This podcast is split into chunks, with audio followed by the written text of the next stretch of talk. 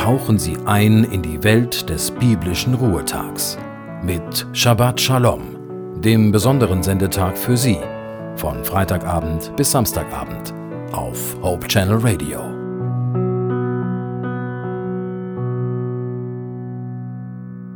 Manchmal bin ich doch sehr erstaunt, wie unterschiedlich verschiedene Bibelübersetzungen und Übertragungen einzelne Bibeltexte wiedergeben.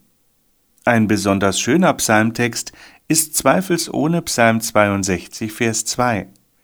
In der Lutherbibel lautet er so Meine Seele ist stille zu Gott, der mir hilft.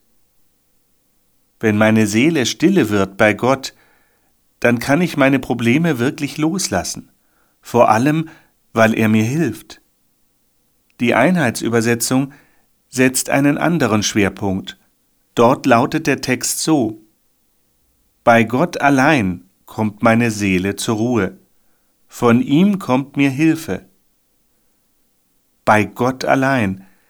All meine eigenen Bemühungen haben mich nicht ruhig werden lassen. Wirklichen Frieden finde ich bei ihm. Ich weiß nicht, ob Sie gerade eine stressige Woche hinter sich haben oder ob Sie privat einiges haben, was Sie beschäftigt, was Sie nicht in Ruhe lässt, etwas, was Ihnen Sorgen macht. Der Psalmdichter David hat immer wieder erfahren, wie er bei Gott zur Ruhe kommen konnte. Warum? Weil er sich bei Gott wirklich angenommen und geborgen fühlte. Und er fügt sogar noch eine Begründung hinzu, von ihm kommt mir Hilfe. Bei der Elberfelder Bibel hört sich Psalm 62, Vers 2 richtig poetisch an, finde ich. Da heißt es, Nur auf Gott vertraut still meine Seele, von ihm kommt meine Hilfe. Besonders schön finde ich, dass hier, wie in der Luther-Übersetzung, von Stille die Rede ist. Nur auf Gott vertraut still meine Seele, von ihm kommt meine Hilfe.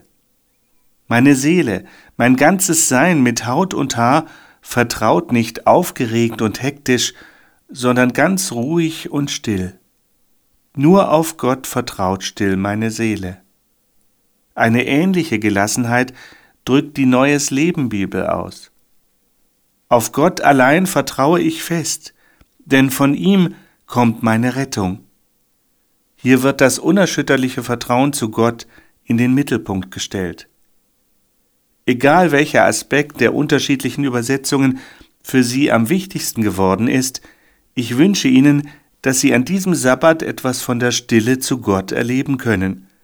Ich wünsche Ihnen, dass es Ihnen möglich sein wird, still und fest zu vertrauen. Ich wünsche Ihnen einen rundum schönen und gesegneten Sabbat. Alles Liebe von Ihrem Joachim Lippert.